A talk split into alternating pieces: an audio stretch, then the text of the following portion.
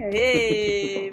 Oi, oi, oi, oi, oi! Sejam bem-vindos ao nosso canal do RH Sem Mimimi, esse momento que a gente vai falar de RH, de gestão, de crescimento sem mimimi. Sejam bem-vindos, a gente está aqui com três pessoas muito queridas, que duas delas são muito queridas há um tempo, mas eu conheci agora presencialmente, né? Viva a pandemia.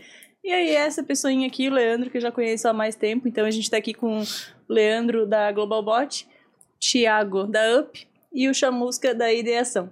Gente, obrigada pelo convite, sejam muito bem-vindos. Vai ser um papo bem de leve, bem de boa, sobre crescimento. Crescimento de pessoas, de tráfego de negócio, de, de comercial, pré-vendas, pós-venda, tudo que tiver a ver com o crescimento em si. Então, vou passar a palavra para vocês se apresentarem, para mostrar para a galerinha quem está aqui com a gente. Vai ler. Bem, eu sou o Leandro, sou head de vendas da Globalbot.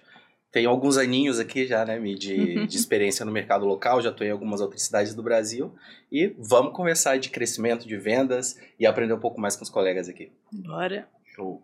É, eu sou o Thiago, Thiago Luiz. Eu sou cofundador da UP Gestão de Tráfego, é, publicitário trabalho dentro de agências já há oito anos e em janeiro desse ano a gente teve a coragem de empreender, ter o próprio CNPJ, fazer a nossa própria agência né, com DNA né, de ajuda para negócios locais, mais focado em tráfego, né, anúncios patrocinados dentro das redes sociais. Bom, obrigado pelo convite, né? Eu sou André Chamusca, eu sou da Ideação e basicamente trabalho com projetos, né? E foi isso que me trouxe aqui para Florianópolis. Hoje eu atuo como gerente de projetos, como consultoria em algumas empresas. E, e esse convite é, da Michelle foi exatamente em função de uma de uma parceira em comum que nós temos, né? Que é a, a Airbox, né? É uma, uma história longa aí que a Michelle faz parte também. Cara, é uma história longa e que agora, querendo ou não, a gente falando de crescimento tem muito a ver, porque, assim, é, entre parênteses, merchan, né? Depois vou cobrar do Miguel. Jabá. Jabá. É, e eu faço mesmo, porque foi um sistema que mudou a nossa vida em termos de consultoria focado no crescimento. Quando a gente pensou no Airbox, eu não pensei assim, ah, vou pegar o Airbox ou um sistema de gestão para crescer necessariamente. Eu precisava organizar a minha vida. E a minha vida em 589 mil projetos, 30 vagas por mês e, e muita gente ao redor, consultores, clientes e clientes dos clientes e consultores dos clientes, enfim. Equipe, né? Equipe, é, é um monte de coisa. E eu dava conta é, na cabeça, em lista, em um monte de aplicativo do celular, em um monte de post-it. E, e, o que eu mais usava era um sistema gratuito, tipo, tipo Trello, né? Mas era o Master Task. E aí eu sou amiga do, do Miguel há um tempão. O Miguel via aquilo tudo, assim, ele também era consultor, né? Ele falava assim, cara, vai com o nosso sistema, vai. E eu falava, tá, vai, vai, tá. E ficava aquela coisa. Até que um dia eu resolvi, beleza, vou ser cliente real oficial. Aí eu era cliente real oficial pagando, mas eu não usava aquela coisa toda, né? Porque é um monte de coisa. E aí eu comecei a ir aos pouquinhos, mas eu ia aos pouquinhos de forma mais cadente, olhando pro sistema o tempo inteiro, pensando, não, uma hora deve dar, né? Deus vai ajudar que uma hora isso aqui vai virar. E aí eu tirei tudo esse ano, só esse ano, eu já tô com o Airbox acho que faz o quê? Uns dois anos. Só esse ano consegui mudar a empresa inteira, tirar do Master e colocar inteirinha no, no Airbox. E aí a gente usa outro sistema de currículos, mas que não tem é, quase nada a ver. Mas foram dois sistemas que eu não pensei que ajudariam tanto no crescimento.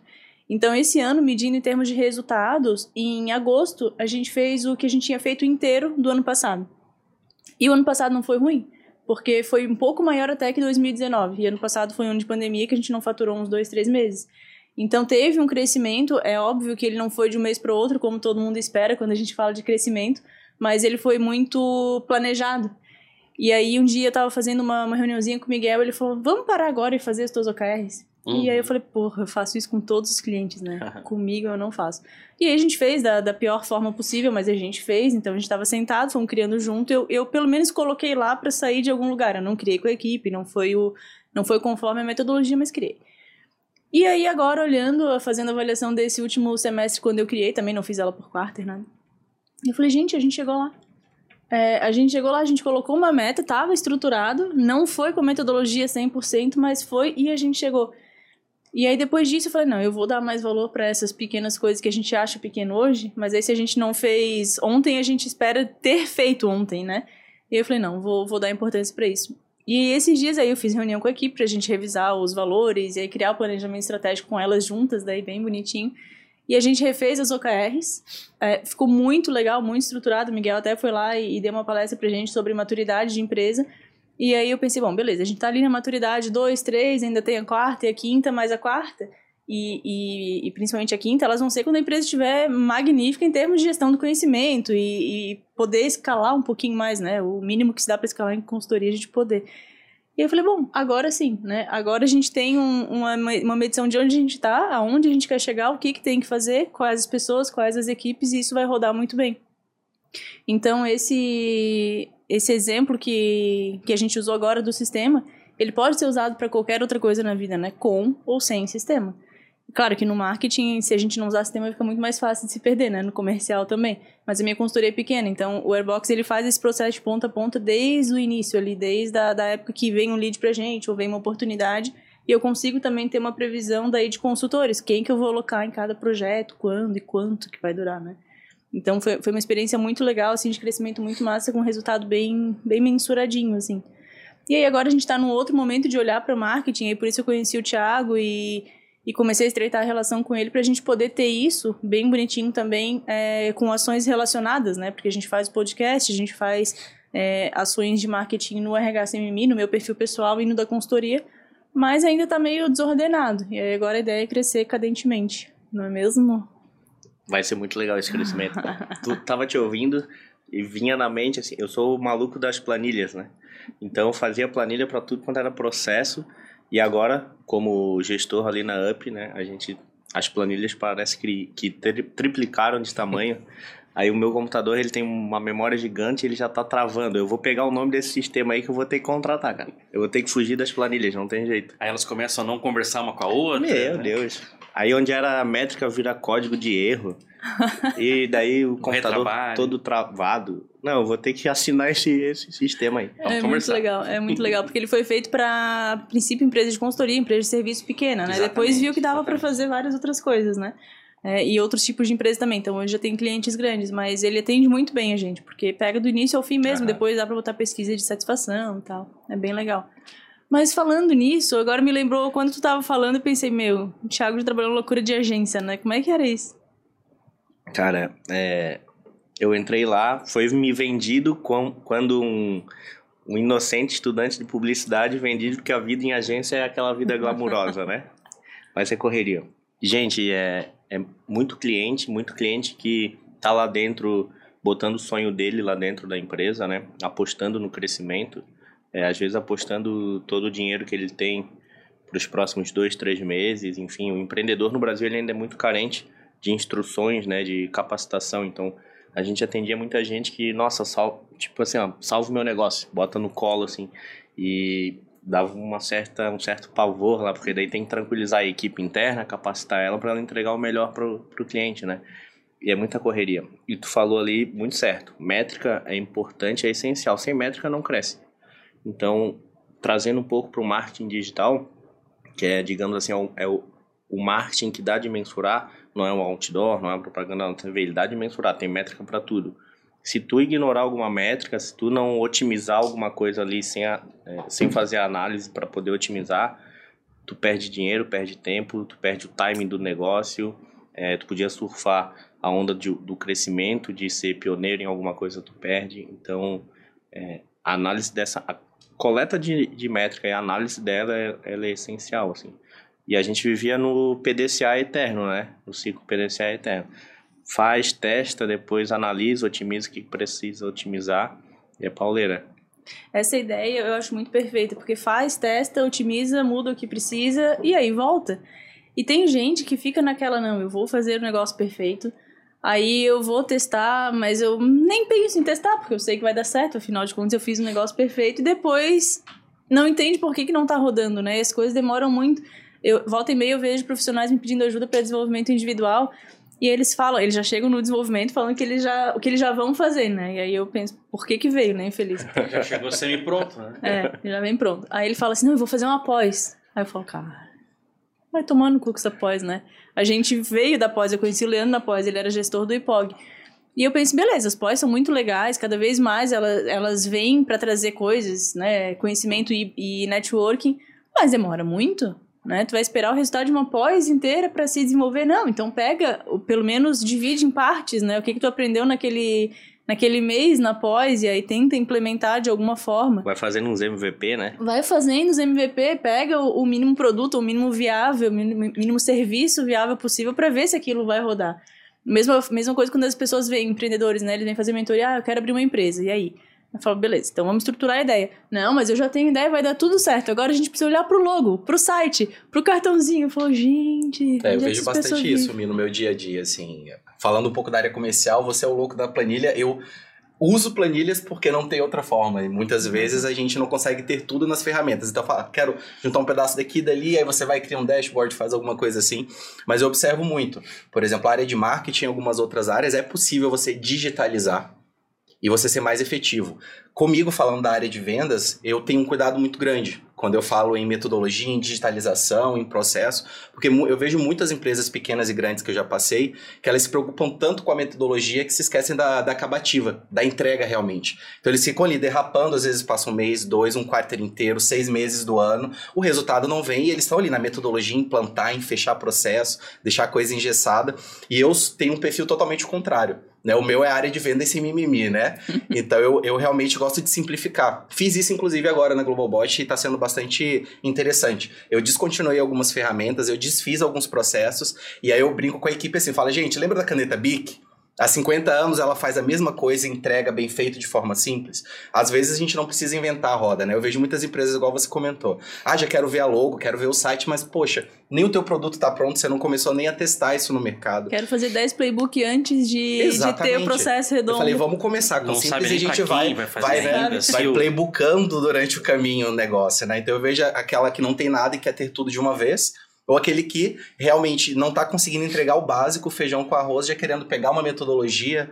Né? Eu sou da época que o vendedor, né? não sou tão velho assim, mas tenho bastante tempo de estrada, em que o vendedor ele prospectava e fechava a venda. Aí depois se dividiu venda e prospecção. Tranquilo, faz mais sentido porque cada um cuida de uma frente. Aí pegou a prospecção e dividiu em SDR, LDR, BDR. Eu falo, meu Deus, é tanto R que você não sabe nem o que que faz, né? Um pega, cria lista, o outro pega, olha pra lista e fala, ah, esse é bom. O outro pega, liga para o que o outro falou que é bom para para ver se realmente é bom, Validar. aí passa para o vendedor. Falo, cara, você está estendendo o teu processo de venda, perdendo eficácia no teu processo, sendo que o, o, que faz a primeira ligação já consegue dizer isso. E muitas vezes o próprio vendedor, em dois minutos de ligação, você consegue prospectar. Mas aí cria máquina de vendas que tá na moda. Mas aí, o startup onde é... fica? é, eu sou um pouco avesso a esse excesso de Amém. metodologia, porque eu gosto muito de entrega. E eu gosto de entrega concreta, sabe? Palpável, plausível, que você possa realmente escalar ou projetar a médio e longo prazo. E quando você fica muito preso à metodologia, realmente você se perde no caminho. Porque você pensa em preencher tantas etapas, tipo, o, o, o SDR tá ligando. Se ele não preencher esse formulário e ticar todas as respostas, ele não pula pro segundo funil. Eu falo, cara, isso é bizarro.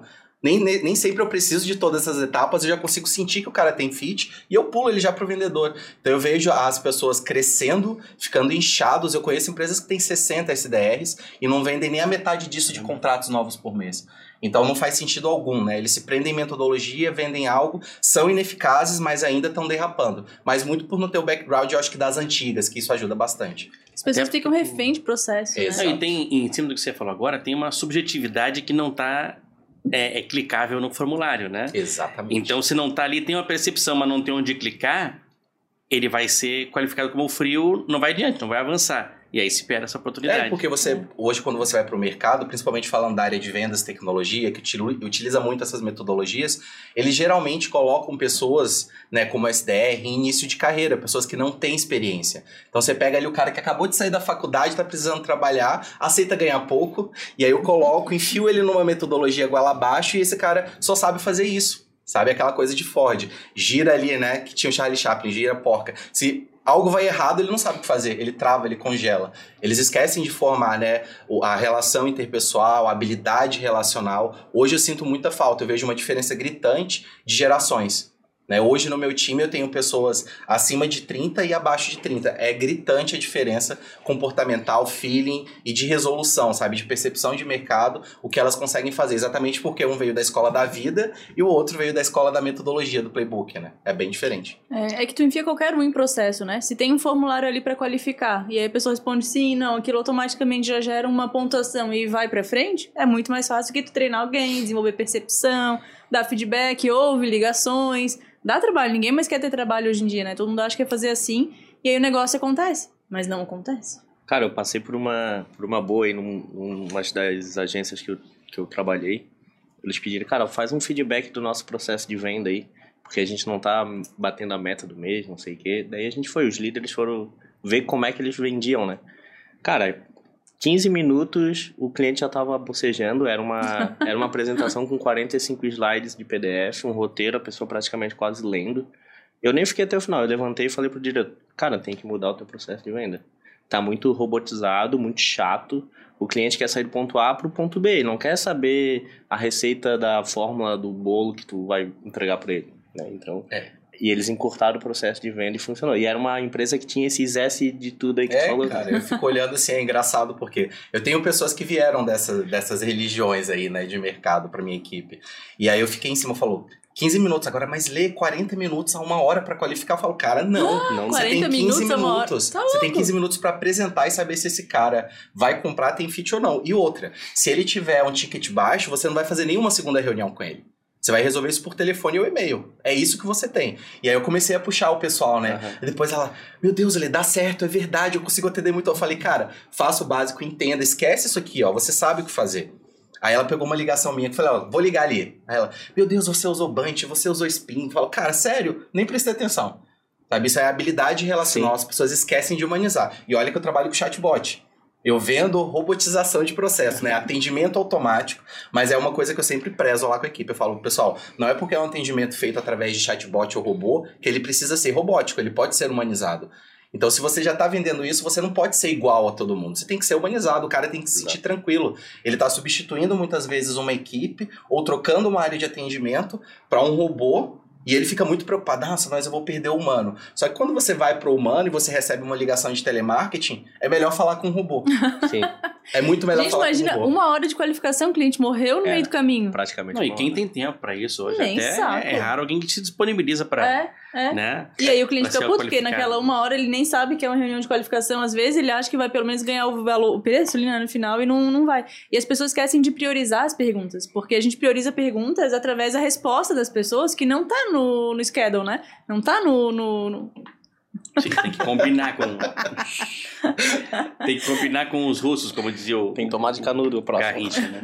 E aí, eu, esses dias eu dei um treinamento de comercial, e eu não sou comercial, mas era um comercial comportamental através da percepção das pessoas. Então a gente pegou uma equipe de, de vendedores grandes de um cliente nosso, e, e a gente tava ensinando eles literalmente a ouvir, sentir, para dar um retorno. Porque todo mundo tentava encaixar já no, no formuláriozinho de No vendas, script, né? no script, e aí falava uma coisa, aí a pessoa não ouvia aquilo, e aí já respondia. Então, assim, o cliente, por exemplo, não tava falando de preço.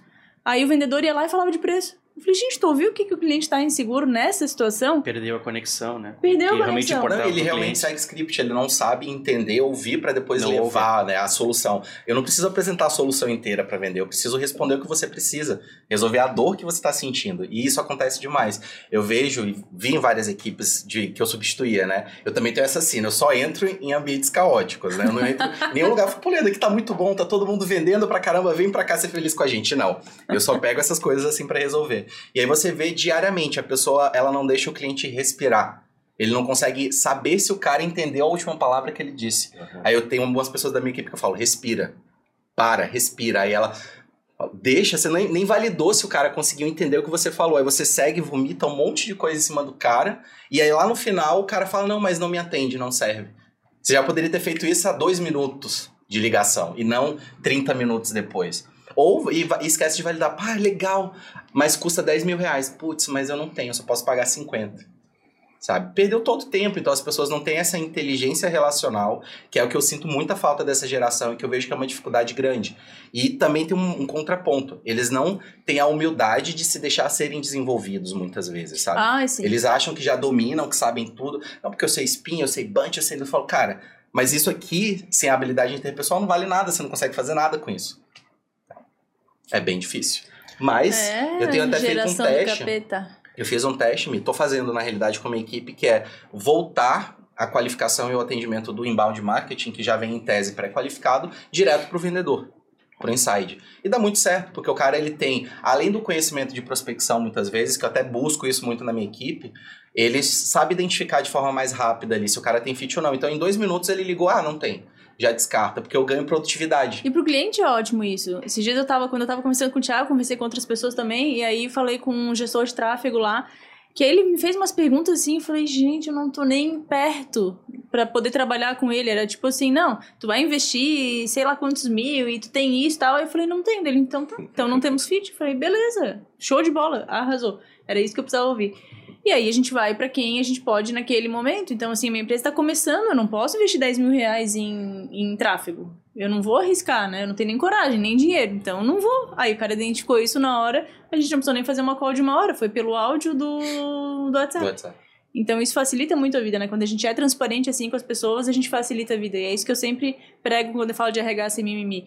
Muita gente fala, ai, mas tu é muito direta, tu não tem coração, tu.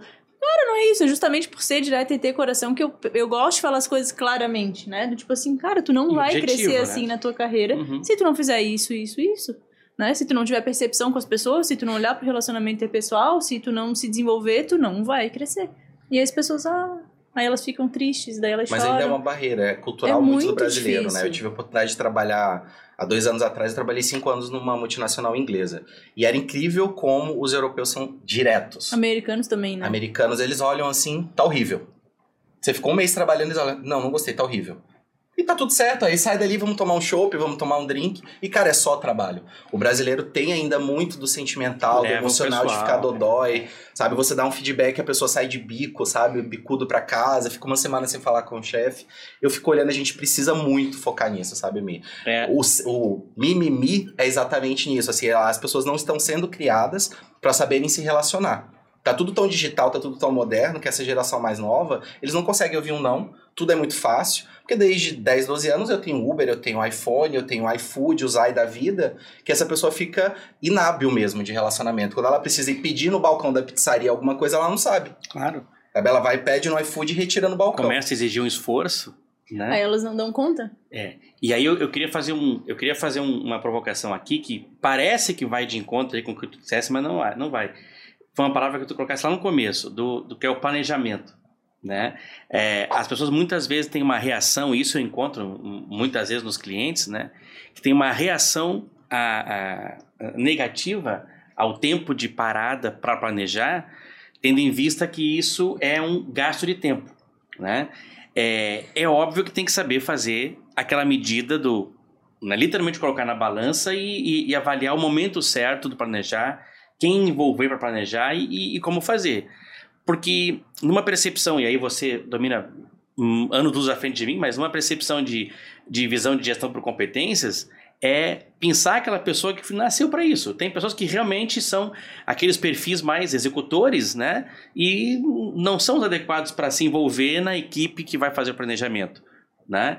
É, e isso eu vejo muitas vezes. Tem uma reação negativa de não querer parar para planejar, né? Sem perceber ou sem, vis, é, sem vislumbrar, né? O que, que vai estar lá adiante, quais vão ser os possíveis resultados desse planejamento. Cara, é bem Né? isso. E eu sou justamente essa pessoa executora que odeio planejar. O meu, meu diz que é o dominante, o executor, né? Junto com o analista. Então eu sou crítica e executor. E odeio planejar. E eu pensei assim, bom, eu vou ter que, que ultrapassar essa barreira do ódio pra fazer o mínimo pra que eu consiga ser produtiva e depois colocar pessoas ao redor pra fazer isso pra mim. E aí, a primeira coisa de fazer, usar o Airbox sempre, foi transpassar a barreira do... Porque assim, eu não, não era apaixonada pelo Airbox, né? Eu virei depois que eu ultrapassei a barreira do ódio. E eu comecei a planejar e eu vi que o sistema começou a trabalhar para mim. Eu já não precisava perder horas de planejamento todos os dias. Eu perdia algumas é, na sexta e perdia mesmo, porque elas não eram eficazes até que eu aprendesse a usá-las. E depois comecei a ver como horas de investimento. Então, o meu planejamento eu não faço domingo. Eu acho uma perda de tempo. Quem perde o final de semana para olhar para isso, sabe? A pessoa já começou domingo lá, já preocupada na semana. Eu uso a sexta, então normalmente sexta-feira eu, eu, paro e, e olho uma, duas horas para isso, coloco tudo no sistema, linko com a agenda e começo a ver as horas que vão sobrar ou que vão ou que tá tudo certo, né? Tudo encaixadinho. Comecei a fazer isso e tal, só que eu não conseguia passar para minha equipe. E eu não falava para elas que eu tinha ódio do sistema, mas elas tinham também. Umas mais que as outras. E aí tem uma, a Dori, que ela fazia direitinho, ela faz direitinho, mas ela tem um, um, ódio mortal, assim, no sistema. E uma das OKRs que a gente criou foi fazer a Dori parar de ter ódio mortal. Fazer a Dori amar o sistema. Fazer a Dori amar o Airbox.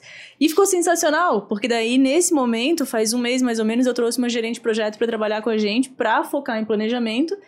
E a gente começar a ter resultados através de análises, né? Ela pegar todos os sistemas e, e fazer essas análises que o Leandro está fazendo para ver o que, que a gente consegue ser mais eficaz e fechar as vagas em menos tempo, enfim. Né, ser mais lucrativo através do sistema, através do planejamento. Aí ela sim, ela ama planejamento. Ela também é executora, mas com planejador. Então acho que o disco dela deve ser planejador com executor até. Aí sim, a pessoa tá lá livre, né? Feliz no seu, no seu, no seu sistema, gostando de fazer aquilo, linkando com algumas planilhas, com alguns processos. Mas aí quando a gente faz processo, a gente não faz um playbook de 20 páginas sobre um processo. A gente joga lá no, numa ferramenta de, de fluxo mesmo. Às vezes a gente usa, dependendo do cliente, até o, o Trello, o Master mesmo, mas só para mostrar para ele as etapas, o que que vai em cada etapa. A gente dificilmente gera arquivos em PDF grandes, assim, com muito texto, mas existe um processo mínimo para ser seguido para ser validado. Então fica uma ideia lean, né? Fica uma ideia de planejado e orçado para ver o que, que a gente conseguiu extrair daquilo. É, e uma das vantagens, né? E aí, puxando a brasa né, para minha para minha área do conhecimento, é, é da, da, da, gestão de projetos é, é você ter um, mínimo de registros. Eu também não sou fã de você perder 90% do seu tempo botando no papel, é. registrando e executando o mínimo e não fazendo a tal da entrega como você colocou antes, né?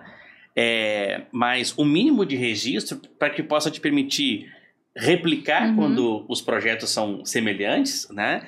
E com base na réplica, aliás, e a partir dessa réplica, ou tendo que fazer a réplica, usar o que ficou de aprendizados o que a gente chama de lições aprendidas, né? uhum, né? Então, o que, que deu uhum. certo, o que, que não deu certo, onde que de fato foi muito ruim e que nem pensa em replicar, né? Eventualmente a gente é, é, já aborta lá no começo quando está desenhando aquele projeto. E aí, obviamente, sistemas ajudam a ter isso mais registrado, ter isso controlado e, e, e, e facilmente resgatável, né? Então, uhum. onde é que está aquela planilha? Onde é que eu salvei isso, né? Uhum. E aí a gente vai melhorando conforme precisa, né? A gente tem lá na, na consultoria até uma gestão do conhecimento bem legal, assim, tem bastante coisa mapeada. Mas tem coisas que a gente usa uma vez na vida, outra na morte. Então, por exemplo, processo de onboarding de colaboradores. Entra pessoas lá na empresa com, sei lá, acho que uma vez por ano ou mais. Então tem um processo que funcionou naquele momento, a gente desenhou. E aí, quando eu fui aplicar agora para Adriana, que entrou como, como, com projetos ali, eu falei, gente, tá tudo desatualizado, a gente perdeu tempo em, em olhar para aquilo, em te testar o que tava, tentar fazer o que estava escrito, e aí não dava, e não dava. E a gente ficou um dia inteiro naquilo, eu falei, não, isso não pode acontecer, tem alguma coisa errada, aí sim, no processo. Então a gente revitalizou aquilo, é, já ficou em alerta para a gente revisar antes de uma próxima pessoa entrar, para não perder tempo meu e da pessoa juntos em cima de um processo que não funciona mais. Então, isso é, é, é, ágil, né? Esse é o pensamento que, que eu gosto de ágil, pelo menos. Ô, Thiago, me conta como é que foi montar a tua empresa. Tava numa agência lá, feliz da vida, bem louco, e aí resolveu montar a tua pra ficar mais louco menos? Qual era, qual era a tua expectativa? Tava bem louco, exatamente. É, então, essa agência que eu trabalhava, ela atende nível Brasil, e eu tenho na família empreendedores, amigos muito, muito próximos, assim, e eu sempre tentava trazer eles. Porra, vem pra agência, vem, vira cliente nosso aqui e tal. Só que eles não tinham ainda aquele. Era um ticket muito alto, né? A pandemia veio aí no, em 2020, aí, ano passado. E a minha irmã empreende e quase precisou fechar. E a gente tentando de tudo para ajudar, porque o marketing. É, muita gente procura o marketing para salvar negócio, né? E isso é um. É, é aquela trava que tu falou, né? Então, o marketing não serve só para salvar um negócio. Muita gente procura só para salvar um negócio. Então, eu via muita gente próximo de mim, desesperado, vai fechar, e meu Deus do céu, o que, é que vai acontecer? Minha irmã dentro de casa também. Então, lá na agência, eu estava num cargo de gestão, eu não tratava mais com cliente, mas eu comecei tratando com cliente quando eu entrei. Então começou a, a vir aquela saudade, aquela falta. Eu já fiz durante um tempo, alguns meses, alguns trabalhos é, fora de agência para tentar ajudar, né, os famosos freelas. E, cara, aquilo estava encaixando perfeitamente. Não, então acho que é, esse, esse é o caminho que eu tenho que seguir. Daí a gente encerrou lá as nossas atividades na agência. Em janeiro eu foquei nesse plano. Já era um plano antigo, né? Todo mundo se forma em publicidade que abrir sua agência. Então tava oito anos dentro da gaveta, fui me capacitando, aprendi muito nas agências que eu passei, agradeço a todos até, até hoje. Mas chegou a hora, em janeiro chegou a hora de eu fazer acontecer para os que precisam e não conseguem entrar em grandes agências, digamos assim, né? Tipo eu. Né? E daí foi acontecendo naturalmente, a meta do ano foi batida em três meses e a coisa foi, foi funcionando muito bem. Daí, o que tu falou, uma, uma coisa ali que tu conversou com outro gestor e ele te deu um cenário gigantesco, não era o teu momento. E, cara, eu chego para fazer. Eu tenho um, o Rafael, ele é o comercial da empresa, mas às vezes eu faço reunião de comercial, né? Eu tô ali, minha cara ali no Instagram, o pessoal às vezes me liga para comprar o serviço. Eu faço essas reuniões, eu já chego falando assim, as objeções, ó, oh, não é fácil, não é barato, não vai ser para ontem. Uhum. Tu quer mesmo, né? A pessoa fica assim, ah, eu, vamos, né? Vamos, vamos fazer. E daí eu explico depois os benefícios, né? E, cara, isso tem dado muito certo, assim, né? Eu tô conseguindo é, impor o, o, meu DNA ali da humanização, né? Nada robotizado. Existe processo, obviamente, mas não é engessado como em grandes agências. A gente é, já tive do outro lado, já empreendi, já fui dono de bar, já fui dono de, de outras coisas menores assim. Então, é, tem a dor do empreendedor que fica no escuro, não sabe o que, que a agência está fazendo para ele, não entende o relatório de cinco páginas com mil métricas, o empreendedor não sabe como é que lê aquilo. Então, na UP, depois que eu consegui criar ela ali, a gente está meio que é, em proporção menor, mas revolucionando o mercado, assim. É um relatório totalmente humanizado, eles abrem, eles entendem, eles agradecem muito. É, são clientes que nunca se viam em agências, né? São clientes que estão conseguindo crescer seus resultados, mesmo ainda é, ainda estamos em pandemia, mas menos severa, mas eles estão vendo crescimento, sim, né? Então tá sendo uma troca muito boa. Eu digo que é um trabalho a quatro mãos. Ele lá, eu aqui, a gente eu visto a camisa da empresa dele, a gente vai para cima, sabe? Mas é e era isso que faltava. Eu vim de três anos de gestão, gestão de equipe interna e agora eu mão na massa de novo com o cliente. Quando dá eu vou lá visito o cliente, quando não dá é tudo virtual, mas eu gosto de botar a mão e me sujar mesmo, tá? Muito da hora. E exige uma coragem, né, pra fazer Nossa. isso. Meu Deus, como exige. Eu falo pros meus amigos dos CLTs, eu falo, cara, se joga, mas pra mim já tá fácil, né? Eu já, eu já entrei na, na piscina fria. Eu falo, cara, é muito fácil, vai. E eles ficam assim, não, é fácil, cara. E não é, não é. Pra gente agora, talvez seja, mas pra eles não. Eu entrei em consultoria sem querer, assim, mas se eu tivesse que parar um momento, sair de CLT para montar um negócio próprio, eu acho que eu não tinha feito nunca, assim. Eu trabalhava e aí eu saí. Uma pessoa que eu já tinha relacionamento falou assim: Ah, tu não quer pegar um cliente meu aí em Floripa para ajudar com, com assessoria? Eu falei, gente, mas eu só tenho 3, 4 anos de experiência com RH. vou assessorar um cliente como, né? Ela falou, não, tu dá conta. Eu falei, ah, então tá, então eu dou. Cheguei no cliente, já, já tava fechado o negócio, porque ela já tinha feito tudo, e aí ali começou meu, meu primeiro cliente, assim. Então depois disso foi, foi indo, foi fluindo, né? Foi um processo que eu planejava minimamente para acontecer, então foi muito gostoso. Mas hoje eu paro para pensar assim, poxa, cada vez que eu vou contratar alguém, cada vez que eu vou ser mais ousada, dá aquela coragem de falar assim, e se não der certo, né? Tem pessoas aqui que estão que, que esperando esse salário, estão esperando o crescimento da empresa para que a sua vida siga também. E aí eu penso em contrapartida de que é um risco de todo mundo, né? De quem está entrando, do colaborador que está entrando, da gente, do próprio cliente. Então todo mundo acaba se engajando assim no processo. E na consultoria, por exemplo, eu tento deixar todas as consultoras próximas de cliente para que elas façam a gestão do trabalho delas, de equipe, e do próprio cliente para não sentir isso que tu falou, né? Porque é, esse empreendedorismo para a empresa vai fazer diferença no resultado. Então, imagina, tu estava numa área de atendimento um tempão, depois tu ficou só em equipe, né? Em gestão. Aí aquela partezinha gostosa, aquele, puxa, aquele frio na barriga, cadê, né? Cadê Sim. o rolo com o cliente? E se tu consegue trazer para tua equipe é, colaborador que não é aquele que espera o dia do pagamento somente, que vai vestir o da tua empresa, eles conseguem transmitir para o cliente da tua empresa isso, sabe? Então, ah, tá num momento difícil, eles vão buscar soluções ao invés de trazer problema. Tua empresa pode crescer num momento difícil. Não, é bem assim, eu comecei a respirar muito mais depois que a minha equipe ficou concisa, né? Porque antes vinha tudo em mim. E aí eu comecei a ver que, poxa, tá vindo menos demanda. mas as coisas estão acontecendo, os números estão aumentando. E aí, sempre conversando com elas, falo, gente, tá vindo tudo. Elas falam, Mi, tá vindo tudo pra gente agora. E eu falo, ótimo, né? Que estão dando conta. E na sexta-feira a gente tava em reunião de equipe, e aí uma pessoa falou assim: Poxa, eu fiquei tão feliz porque uma pessoa lá é, divulgou no Insta com o nosso nome, elogiando e tal. E ela falou assim: Nossa, os clientes gostam da gente, eles divulgam, eles elogiam. E eu falei: Bom, a consultoria ela veio disso. Só quase que 100% dos nossos é, trabalhos são indicações. A gente nunca trabalhou com inbound. Inclusive, na pandemia, eu fiquei, assim, acho que em crise umas três semanas achando que eu ia falir, porque eu não tinha nada, nada, nada, nada na internet. Mal e mal o site, meu Instagram tava. Num, eu nunca usava, eu odeio Instagram. E não gosto de rede social até hoje. O LinkedIn tava lá só pra, pra ter, né? Mas graças a Deus, é, o LinkedIn já existia há muito tempo. Então, quando eu comecei a trabalhar, 2007, 2005, as pessoas iam colocando depoimentos. Então, eu consegui pegar aquilo, começar a jogar pro Instagram. E aí, naqueles dois meses que ficou bem lockdown mesmo, eu consegui mexer um pouquinho. Mas eu pensei, gente, nunca fui online. Como é que eu vou fazer? Nunca bati foto em cliente, não tem prova social. Aprendeu vou bem, morrer. né? Aprendeu bem, ultrapassou a barreira do ódio também da rede Tem que social. Tem que fazer ela faz aquela. OKR igual da tua funcionária lá. É. Dela perdeu o ódio. o ódio, tem que fazer o teu, É. perder o ódio do Instagram. Videozinho mesmo. E assim, em 2015, Já perdeu, 16. pelo jeito. Achava que já tava há anos nessa Sim, empreitada aí. né? Não, não gosto, não gosto. Nossa, gente, não, eu, eu, eu sofro.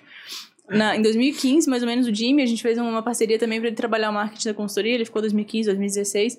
E ele falava assim: filma, grava, coloca cara, vamos lá pra loja da Harley, vamos fazer uns vídeos legais e tal. Eu- eu, só enrolava, enrolava, enrolava. Imagina E- se começasse nessa época. Ah, nem falo. Eu imagino isso todo dia. eu imagino todo dia. Na época que ninguém fazia, o Jimmy falava. Daí eu acho que eu fiz um, assim, mas não. E aí o que eu tenho ranço é que a maioria dos meus amigos e de, de todo mundo que vê fala assim: ai, que legal, adoro teus vídeos. Vejo sempre. Muito massa, continua. Eu falando, filho da puta, por que, que não põe no Instagram isso? Por que, que não escreve, não curte, compartilha, Aham. faz tudo, né? A pessoa não curte, não compartilha, não escreve nada de comentário e vem falar depois no, no pessoal. Eu falei, você sabe como é que funciona essa bosta desse Instagram? Tem que ter engajamento. Deixa eu explicar uma coisa. Eu te apresentar um cara chamado Algoritmo, né? É. E aí vamos conversar sobre É, isso. que vive mudando toda hora também. Então, é, hoje pra mim é muito difícil isso porque é um trabalho muito cadente. Eu sou executora, né? Meu perfil é dominante. Eu odeio coisas cadentes que eu tenho que fazer todo dia. Mas precisa, né? Então, pro crescimento meu e da empresa, eu sei que precisa. Então, eu vou lá e faço, né? E me conta tudo, a tua empresa, da ideação, como é que tu teve coragem de montá-la? E me Pois fala é. dessa gestão de projetos, é além do marketing que tu faz? O que, que é exatamente? É, na verdade foi até o contrário, tá? Eu, eu não tenho formação, eu não tenho formação em marketing, Hum. né? É, eu eu vim, eu sou gaúcho e fui para logo que me formei fui convidado para é, Juro é gerenciar um, a gente nem percebeu. gerenciar um, um, bah, nem percebeu.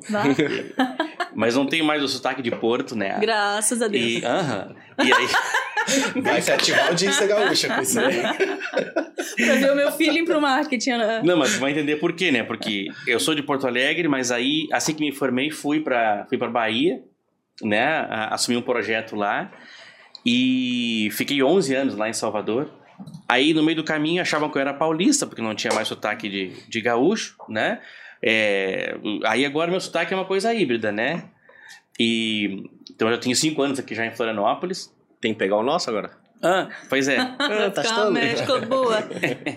Então, aí o, o, o- então, eu, eu saí, logo que saí da, da, da faculdade, né, recebi esse, esse convite, e também tinha uma, uma, uma lógica de trabalhar CLT ainda, enquanto era universitário e tal, e aí recebi um convite que era uma coisa irrecusável, assim, um, tremendo desafio para assumir um projeto que tinha sido fruto de um, um da leitura que fizeram do meu TCC na época, né? E aí me convidaram para se juntar à equipe de um projeto lá na Bahia, na, na Fundação Odebrecht. Odebrecht nem é bom falar muito, mas né? Mas fui para lá e, e era um, um convite assim absurdo, assim, né? Ganhar sete vezes que eu ganhava em dólar, né? Uma coisa fantástica. Fui para lá. E aí assumi essa, fiz especialização em gerenciamento de projetos. Era uma área bem diferente de agora, era uma área de relacionada à sustentabilidade, né? Só que a gente está falando de 20 anos atrás. Então, ainda pouco se falava sobre isso, né? É, e aí os caminhos da vida me fizeram sair de, de Salvador e, e vir voltar para o sul, né? Mas eu não queria voltar para Porto Alegre. Porto Alegre está muito, muito violento, né? Minha irmã ainda está por lá e, e, não tinha muita atração. E aí vim para Florianópolis. Vim conhecer, gostei, né? E, e aí, em paralelo, eu desenvolvia um outro projeto, né, pessoal, que está ligado à tua área, né? Que é de eh, treinamento com, usando jogos corporativos. Ah, que legal. Né? E, e foi isso que me trouxe para cá, na verdade. Foi esse projeto, né? Então comecei a desenvolver por aqui e acabou que surgindo, surgiu uma oportunidade aí, foi meu primeiro contato com marketing na, na Content Tools, né? Uh, uma, que era uma startup daqui, né? Que hoje mudou de nome, né? Agora é, é Growth Hackers, né? Mudaram o foco deles. E aí foi meu, meu primeiro contato com, com o marketing em si né? E, e, e, e, por aí, né, é como tu disseste agora há pouco, né, o, o networking é uma coisa muito importante, né, e para mim foi um desafio adicional, porque vindo de outra cidade, né, e aí eu fazer um desabafo agora, assim, vem, vindo de um desabafo, Florianópolis, embora uma, uma capital, né, ela, ela tem um ar interiorano, assim como Porto Alegre também Uhum, tem, tem. né? Ela não chega a ser uma capital, é, isso não é demérito nenhum, mas é, um, é um- é uma constatação, assim, É não uma cultura, chega... né? É uma cultura fechada. É, ela não né? chega a ser uma, uma cosmopolita, assim, né? Ela é muito aberta em diversos aspectos, mas ela tem ainda um, um ranço de quem vem de fora, né? Aí, e eu vindo da Bahia ainda tinha uma, uma resistência maior ainda.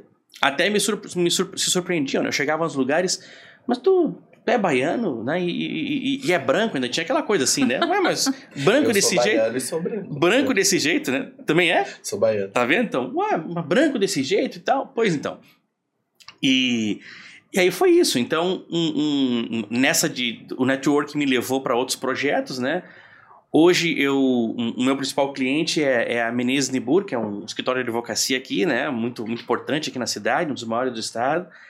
E um dos principais projetos lá foi exatamente a implementação do GPTW, né? A gente acabou de receber agora, semana passada, o, o- a certificação, terceiro ano consecutivo, Legal. né? E, e, e é um papel um- um diferenciado no contexto da advocacia, né?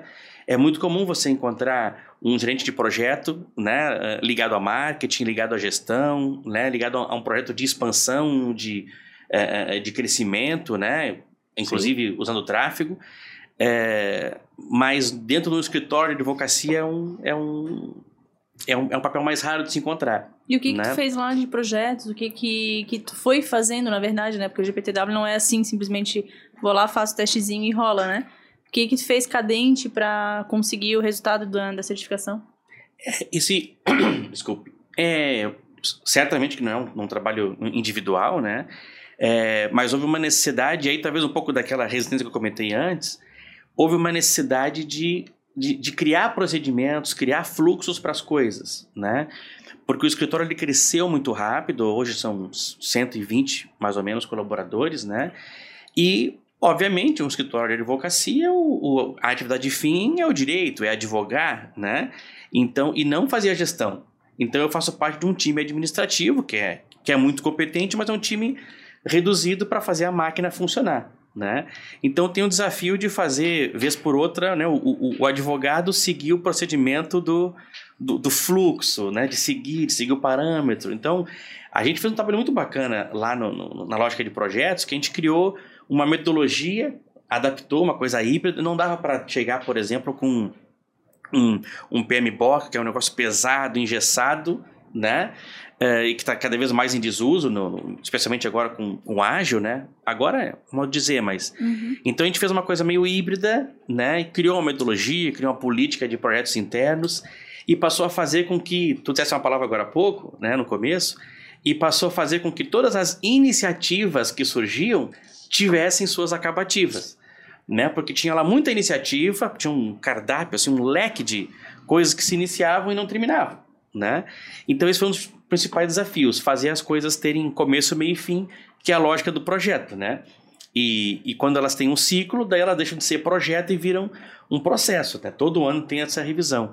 Para o GPTW especificamente, é, teve exatamente isso, a questão de os processos de RH serem bem definidos, as políticas, os planos de, de, de cargo, ah, ah, os, os programas de desenvolvimento, né, o, o programa de bem-estar Hoje tem um programa lá bem definido, o projeto, né? Que era um projeto, agora é programa, né? Viver Bem, que trabalha e que na, na pandemia foi muito importante. A gente começou antes, mas a pandemia, óbvio que ninguém esperava isso, né? A gente teve que se adaptar e, e, e foram várias iniciativas ao longo desse ano que passou aí que foram feitas para manter o pessoal ativo, uma espécie de ginástica laboral, atividades, encontros, happy hours, enfim. E o, é, eu costumo dizer assim, a, a certificação do GPTW, ela é uma ela é um reflexo, Uhum, né? sim. Mas ela, em tese, né, ela é muito fácil um, um, um, obter, porque como você fala, né, vai lá, se inscreve e tal, só que do ponto de vista de, de processo, só que ela envolve uma participação do, do colaborador, né? Então tem que ter um número mínimo de, de integrantes. Então, se não tem um clima que favorece, que estimula que a pessoa queira registrar aquela satisfação, hum, E ela vai no Não. subjetivo, né? Porque ela pega Exatamente. a satisfação da pessoa em relação àquilo. Então tem clientes que, que a gente implantou também que a gente nunca teve nada de política formal. Mas a, a sensação das pessoas era boa de trabalhar lá. Então a empresa até ranqueou. Agora tinham empresas que tentavam fazer de tudo para colocar, enchia de processo e tal. Não, agora a gente vai ranquear, ranquear, ranquear. Acaba não, não ranqueando, né? N- não ranqueia de fato, porque inverte a lógica. É, porque isso aí é um segundo momento, né? O primeiro momento é a certificação em si, e aí depois é o, o ranqueamento, né? Claro. O- e o ranqueamento aqui tinha um desafio, né? Que foi interessante, porque não tem, dentro das categorias do GPTW, não tem a categoria jurídica, né? É, é, então, nós somos o primeiro escritório de advocacia do sul do país a obter a certificação. Depois, aí até isso meio que levantou um, um acendeu luzinha para outros, né, dos nossos concorrentes, eles também foram atrás. A gente ranqueou no passado, esse ano agora que vai, vai começar a ser avaliado o resultado, né? É, ano passado a gente ranqueou entre as pequenas daqui. Aí entra como genérico, né? E Pequenas genérico, empresas de exatamente. Santa Catarina, Santa daí, né? Catarina, exato. É. Mas já é legal pra caramba, Claro, já mostra uma inovação em fazer algo que outros, outras empresas do mesmo ramo não fazem, né? Eu tenho um escritório jurídico também, que também é cliente, e eles falam, aí tudo que eu sugiro pra eles, tudo não, né? Mas boa parte que eu sugiro pra eles, metade do board fala assim, ah, mas os escritórios de advocacia não fazem isso. Eu falo justamente, né? Pra isso que eu tô aqui, pra isso que a gente tá nesse momento olhando pra inovação, não é pra fazer o que todo mundo faz. Senão a gente estaria por aí copiando fazendo bench. A gente vai criar algo espelhado talvez em startup, né? Nas empresas de TI, que é mais modernete, mais legal, mais a cara, né, né, de vocês. Então é um escritório super sério, mas com jovens. E aí esses jovens têm as suas características que estão explícitas ali no ambiente de trabalho. E quando a gente fala de GPTW, a lógica é ter um bom lugar para se trabalhar. Não primeiro ter o selo para depois ter um bom lugar para se trabalhar e inverter isso, né? Mas isso volta-me de novo que eu falei lá no começo, no simples, no básico, nas pessoas. Isso. Tem que ser genuíno, né? Tem pessoas, e eu já, já participei de alguns processos de GPTW em empresas diferentes, em que você via pessoas torcendo para dar certo porque eles realmente curtiam e a empresa realmente se preocupava, e outros que você via a empresa fazendo para ter um selo de Instagram Uhum. sabe? Pra colocar em Instagram, colocar em LinkedIn, pra ser da modinha. E eu via claramente a equipe sabotando o processo. Porque eles sabiam que não eram de verdade. Falar, pá, o ano inteiro não faz nada, agora, 15 dias antes da pesquisa, é happy hour, é voucher de iFood, é não sei o que, é festinha, é obrigado, coisa que nunca acontece. Então, a gente volta sempre no simples, assim. Toda metodologia, toda inovação, ela volta pra pessoas. Total autêntico. E quando é, a tem gente esquece disso, nada dá certo. É por isso que os processos falham, as metodologias não avançam, ou se tenta implantar e ela não dá certo no final. As pessoas têm que comprar a ideia. Com certeza, elas têm que, que saber por que elas estão fazendo aquilo. É. E eu acho que tem que ser muito claro, inclusive falando de OKR, que eu já passei algumas empresas também, tive algumas experiências muito positivas e outras muito negativas. Eu gosto muito de OKR, eu também não sou a pessoa planejadora, tá? Odeio, mas faço por necessidade. Mas ela dá um norte muito interessante, eu acho que é para definir poucos e principais objetivos. Acho que isso, Isso. é sensacional, mas muitas vezes isso fica na esfera, na esfera do estratégico. Do board, as pessoas não participam, não sabem o que, que elas. Ah, não, mas eu só atendo o telefone. Não, mas eu só sou recepcionista. Não, você é recepcionista, você é a cara da nossa empresa. Você atende o telefone, você está falando com o nosso cliente, quem paga o nosso salário. Então, assim, as pessoas não, não se preocupam em realmente catequizar, em tornar isso transparente, em envolver todo mundo, todo mundo perceber que, independente da atividade, de muita ou pequena importância, é, hierarquicamente falando, todo mundo é importante, todo mundo tem que fazer parte. Então, sempre volta em pessoas. E isso tem que ser genuíno, né? Tem que ter uma, uma humanização genuína e que pra mim falar de humanização é tão básico quanto a gente for falar de ética, de transparência no ambiente de trabalho, né? Quando a gente vai reformular ah, os valores e olhar para os valores da empresa, tem muito cliente que fala todo orgulhoso, não, ética, transparência são os nossos valores, humanização. Eu falo, sério? É, a ponto da gente precisar destacar isso como um valor principal, né? E agora. É implícito, né? Meu Deus, gente. E agora parece estar mais na moda ainda falar de gestão de humanização. Tem uma amiga minha que faz gestão do conhecimento, ela, ela tá fazendo doutorado para isso. E volta e meia ela lança uns artigos assim e eu fico pensando, gente, sério? A, o povo tá se voltando agora para fazer uma gestão humanizada quando isso já devia ser. Sempre, né? Desde sempre, né? Então eu fico pensando, aonde que se perdeu? De que forma? Será que foi robotizando tudo? Será que. Eu, eu fico esses dias eu fiquei tentando pensar real, assim, sozinho. O que que aconteceu com a humanidade? A gente tem que estar tá falando no, em 2021 de gestão de humanização. Sim, daqui a pouco faz 100 anos. O, o, o Tempos Modernos aquele é de 30, 32, 33, aquele filme, né? Imagina, daqui a pouco faz 100 anos e aqui a gente, a gente continua repetindo aqueles modelos, é, né? E você pega ainda CEOs, donos de empresas, diretores de alto escalão que eles perguntam, mas vamos falar o resultado para todo mundo? Então, cara, meu Deus, como que você vai engajar uma pessoa e te entregar resultado se ela não sabe o que ela está entregando, sabe? Mas vamos falar de faturamento mesmo para todo mundo, tem certeza? Sim, cara. Não é transparência, não é honestidade, sabe? Não é todo mundo participando, não é uma empresa clara, eles não têm que saber o que, tão, o que está acontecendo. Né? Como que você entra num GPTW, como que você faz uma série de outras inovações se você não está entregando o básico, é. a pessoa entra, senta, vai embora, sem saber o impacto dela, sabe, no todo ali. Então as pessoas têm que voltar, assim. Esse RH sem mimimi pra mim é sensacional, esse tema, porque eu sou muito sem mimimi, assim. Eu sou o diretão que às vezes fala, a pessoa fica. Aí depois eu chamo e falo, você entendeu? Porque aí a pessoa passa a gostar. Tem pessoas da equipe que eu trabalhei, de equipe minha, que tem 10 anos, 8 anos, que ficam assim: Lê, tem vaga aí para trabalhar com você? Lê, tem vaga aí para trabalhar com você? Porque as pessoas aprendem que isso é positivo, sabe? Isso é produtivo. Isso faz a pessoa crescer, a pessoa se descobrir, sabe? A transparência ela tem que existir em qualquer relação. E a empresarial pode ser diferente. É uma questão de tá honestidade, no... né? É, e eu vejo também que a gente está no momento, é, e que bom que está nesse momento, porque as pessoas estão cada vez mais autênticas e se, e se mostrando como de fato são, é, e que, e, e, em função disso, as pessoas já não estão mais é, é, é, comprando a ideia daquilo que elas não querem realmente levar em frente né? Então, antigamente tinha aquela coisa, ah, eu tenho que ser um diferencial.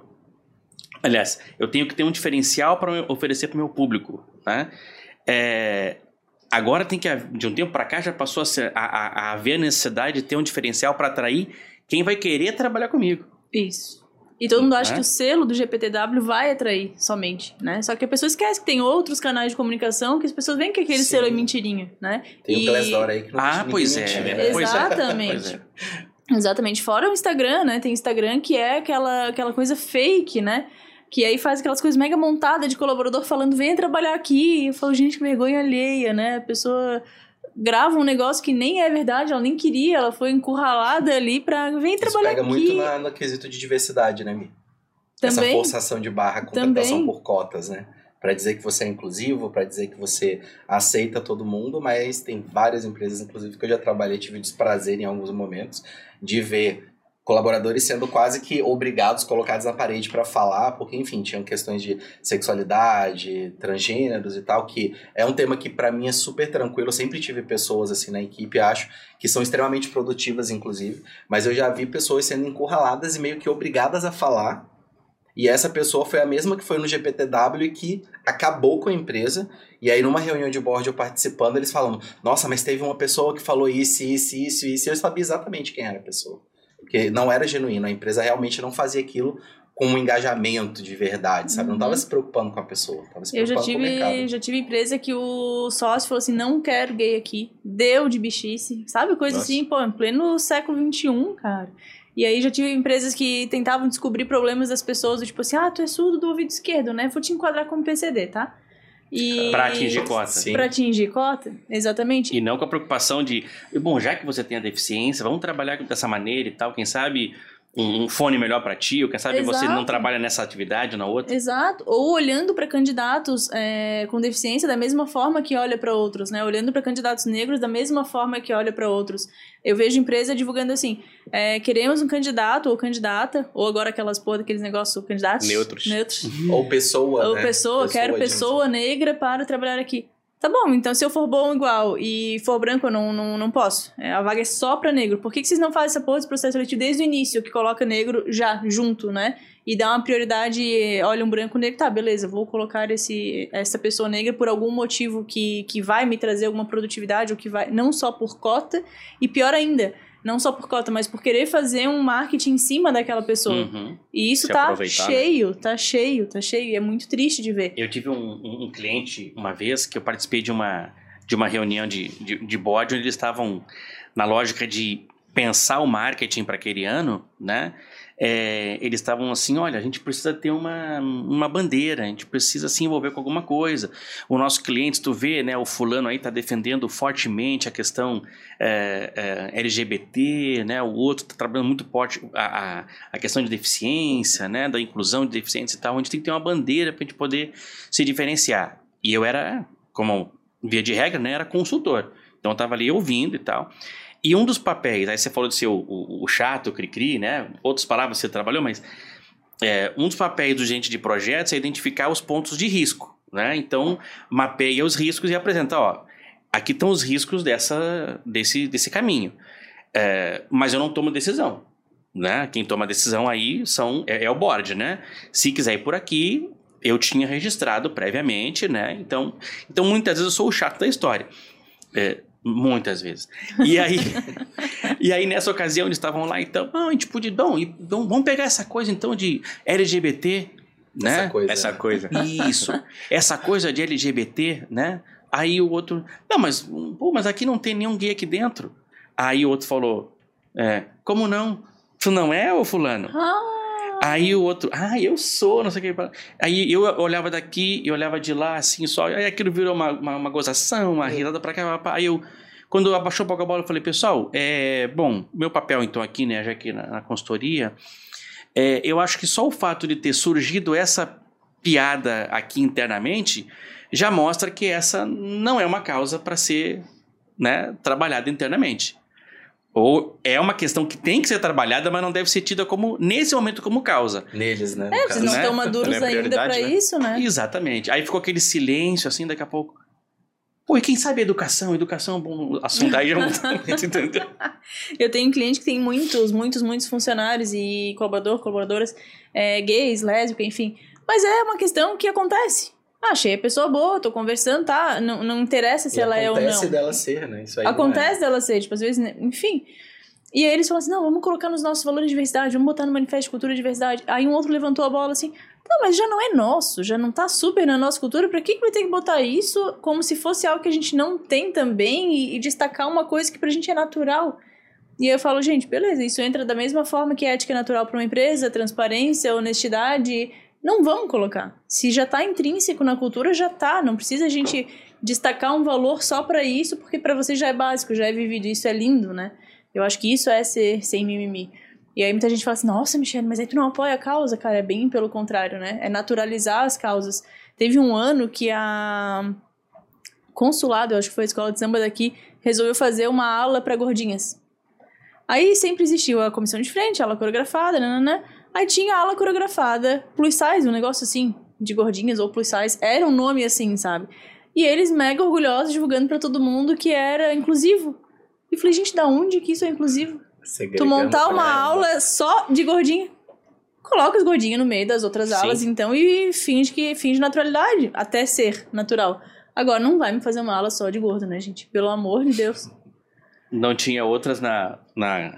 Eu não entendo muito de samba, mas não tinha outra na, na comissão de frente, não tinha no carro alegórico, Exato. não tinha Exato. passista, Deve aquela no final porta-bandeira. né? Com certeza não foi Aí imagina, né? oh, aquela aula estranha pra, pra todo mundo. Não, né? Pelo amor de Deus, vamos naturalizar as coisas. Essa semana me impactou um anúncio, né? Alguém anunciou isso de vaga de emprego daquela forma que tu falou. É, excluiu é, pessoas, só quero. Essa empresa só vai contratar. E daí começou a elencar, né? É, as minorias ali que eles defendem essa bandeira. E eu fiquei assim, caramba. Então pode chegar um, ca- uma pessoa que atende esses requisitos, não saber de nada e vai ser contratado. A empresa fecha É, daqui é a bem dois delicado anos. falar esse tipo de situação, né? Falando de cadeiras diferentes. É difícil você sentir a dor do outro, né? Então, eu acho que tem um valor imenso isso, né? Como o Magazine Luiza fez e outras empresas grandes estão fazendo, porque ainda não é natural. Sim. Por mais assim que, como a Mi falou, tem empresas que a diversidade é super natural e não precisa falar, não é a realidade da Uhum. maioria. Uhum. Então, às vezes, sim é necessário forçar um pouco e trazer essas pessoas para dar oportunidade, porque não tem como dizer que não são guetos. Uhum. São. O negro, o LGBT, existe uma resistência e às vezes não é algo nem por maldade ou perverso das pessoas, mas é algo tão cultural, tão intrínseco, que você discrimina só de olhar. Se você estiver andando à noite e vier um negro e um branco, você vai ficar com medo de quem? Entendi. De ser assaltado. Uhum. Então eu acho assim que é importante esse tipo de ação. É estranho, porque como a gente não se preocupa com isso, fala, meu Deus, que absurdo selecionar só negro, não. Mas qual é a realidade desse grupo? Qual que é a realidade do LGBT, do deficiente, né? Ou do portador de necessidade especial, que nem é deficiente, eles são muito eficientes, inclusive. Então, acho que as duas coisas têm que andar em paralelo. A gente tem que tentar normalizar e normatizar, mas tomando cuidado, sim, para tratar os diferentes de forma diferente. Não tem como a gente colocar todo mundo no mesmo balaio, porque não é. Se eu chegar numa vaga com uma pessoa negra, ou um super obeso, ele não vai ser olhado da mesma forma, não adianta, é hipocrisia nossa falar isso. Mas é a cultura da empresa tem que olhar para Mas essa não é- outra forma, não não, é nem- só não é- divulgar um cartão escrito Mas contrato assim, pessoas eu acho que negras. é Eu, a eu tava discutindo da isso com um empresa, né? amigo meu ontem. Eu falei, cara, mas o que, que é menos pior? É horrível você saber que uma empresa tá fazendo isso pra cumprir tabela.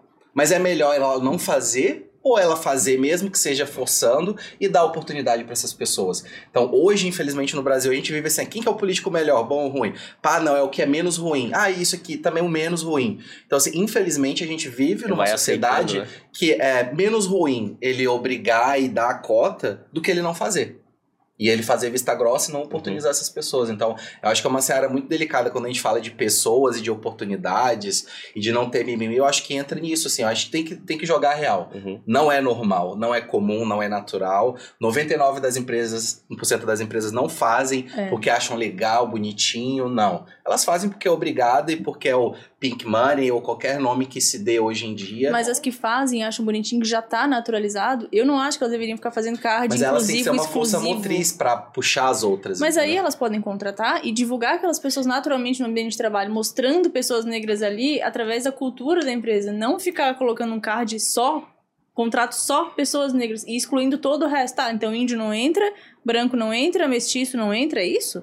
Né? Então, se tu é diversificado, se tu tem essa política, cara, mostra no dia a dia. Eu acho que é muito mais consistente e genuíno do que fazer um card. É que o Magazine Luiza fez um monte de ações juntas, né? Agora, se tu pegar uma outra loja parecida que não tem a cultura e que só vai contratar por cota, só E vai contratar PCD pontual, por né? cota, é.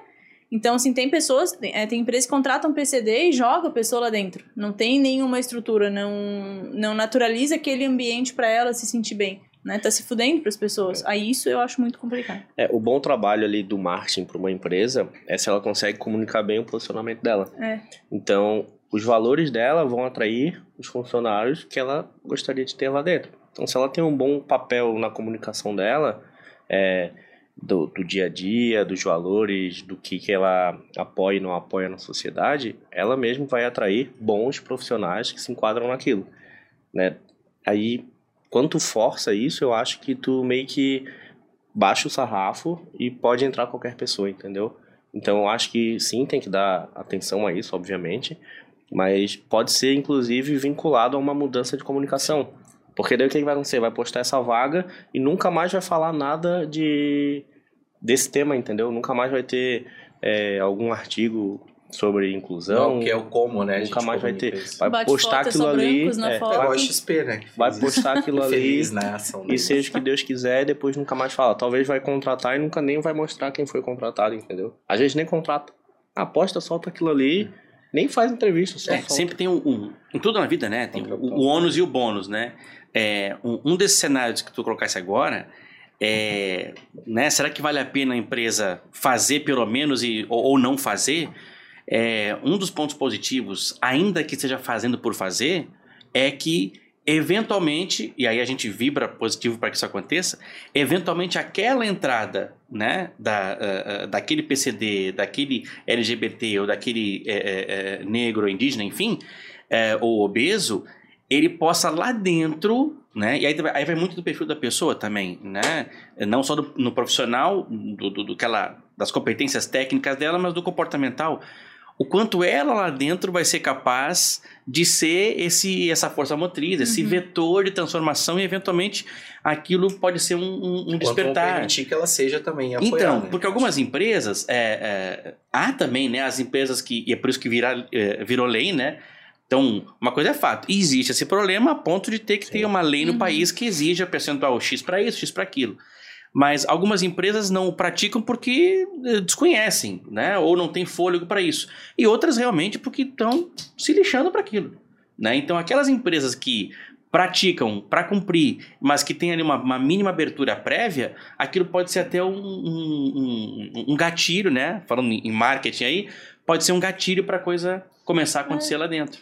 E é bem importante olhar para a coerência das coisas, né? Tem empresa fazendo isso, mas que quando a mulher volta da licença maternidade, ah, demite. Então. Então, assim, é... Eu tenho um exemplo em casa disso. E é um conjunto de coisas que eu tava falando agora, poxa, mas aí a gente fala de gestão humanizada, né? Mas é o básico, só que não é. Tem empresas grandes aqui de Floripa, enormes, que fazem isso ainda. Então eu fico pensando, poxa, é... talvez valha a pena, ainda no século XXI, alguém falar de gestão humanizada para conscientizar esse inferno essas pessoas que ainda pensam dessa forma, né? Hoje em dia tá mais raro, mas quando eu comecei a, a fazer vaga lá atrás, ele falou assim, tá, mas é mulher, tem quantos anos? Ih, tem ficar filho grávida. Pequeno, é. Tem filho pequeno ou tem possibilidade de engravidar. Então, gente, é, são coisas que a gente vai ajudando os outros. Talvez esse canal que seja um, um repost para isso. Inclusive, vamos fechando, de repente, cada um com um recado aí sobre crescimento. Se vocês tiverem uma coisa em mente que vocês queiram compartilhar sobre crescimento, para a gente fechar esse momento de, de aprendizado também, de, de educação. Acho que a gente também está aqui para isso, né? Tem uma consciência social e política nisso. O que, que vocês têm para deixar de recados finais? Puxar um pouco para o marketing, ah, passar um recado para quem Thiago quer utilizar é, esse braço do marketing. Marketing é uma coisa só, é marketing. Marketing digital é um canal para a gente explorar o marketing. É, duas palavrinhas é o principal para um crescimento na internet é, produção de conteúdo e distribuição de conteúdo. Então você precisa focar em talvez aprender ou terceirizar a sua produção de conteúdo e focar em levar ela para mais pessoas, impactar mais pessoas. Não adianta você ter o melhor conteúdo, melhor comunicação e você não atingir quem tem que ser atingido, né? ou atingir o público errado. Então, é, focar nisso, focar em entregar muito bem para o seu cliente o que tu se propõe a entregar, né? É, às vezes eu encontro pessoas, por exemplo, ah, bota 10 mil reais em anúncio. Cara, mas tu não tem estrutura para atender a demanda que vai te trazer, então tu vai fazer cagada. Então, etapas, cumpram as etapas, né? Começa devagarzinho, vai é, sempre numa linha de aprendizado de evolução crescente e foca nisso aí no teu, na tua, teu desafio como empreendedor, né? É, se apoia em sempre entregar mais, é o gatilho que tu falou, gatilho da reciprocidade, entrega sem querer. Todo mundo gosta de comprar, mas ninguém gosta do vendedor tentando vender para ele. Então, seja persuasivo, faça a pessoa pensar que, nossa, eu vou comprar porque vale a pena para mim. Ela tem que achar que ela pensou em comprar sozinha. Então, persuasão, produção de conteúdo e distribuição é o recado aí do marketing. Boa. É, eu tenho para dizer, né, venho, vamos humanizar, vamos simplificar e vamos executar. Eu acho assim, a gente não tem que esperar o momento perfeito, a gente tem que começar e os ajustes eles vão acontecendo. Então, quem está aí, quem está ouvindo, quem está vendo a gente, comece, né? Nunca vai existir um momento perfeito, né? Eu sempre brinco também lá na empresa, é uma frase antiga, mas mais vale o feito do que o perfeito. Então, Exatamente. vamos começar, a gente vai medindo, não se esqueçam das pessoas, porque é quem faz a diferença. E é isso, o sucesso ele passa por pessoas e sempre vai estar ali, e no simples. Exatamente. Vou fazer o gancho então, porque vai. eu ia falar exatamente essa frase, né? O feito melhor que o perfeito. É, o, o, perfeito deve ser um, um, um, objetivo, buscar, né? Buscar a perfeição, se esmerar, buscar a melhor das entregas, mas não atrasar uma entrega a ponto de é, é, não ter nada para entregar porque não está do ponto que ideal, né? É, bom, eu somaria o que vocês disseram, aquilo que eu já falei mais uma vez aqui, né? Que é o, o, o planejamento, né? A gente ter isso de maneira estruturada, né? É, você falou agora, ah, vou investir, vou investir 10 mil, mas aí eu vou pegar uma metralhadora e vou simplesmente aquela giratória, né? Virar para cá. Mas tem certeza que o, o inimigo tá ali, né? Fazendo a analogia da metralhadora, né?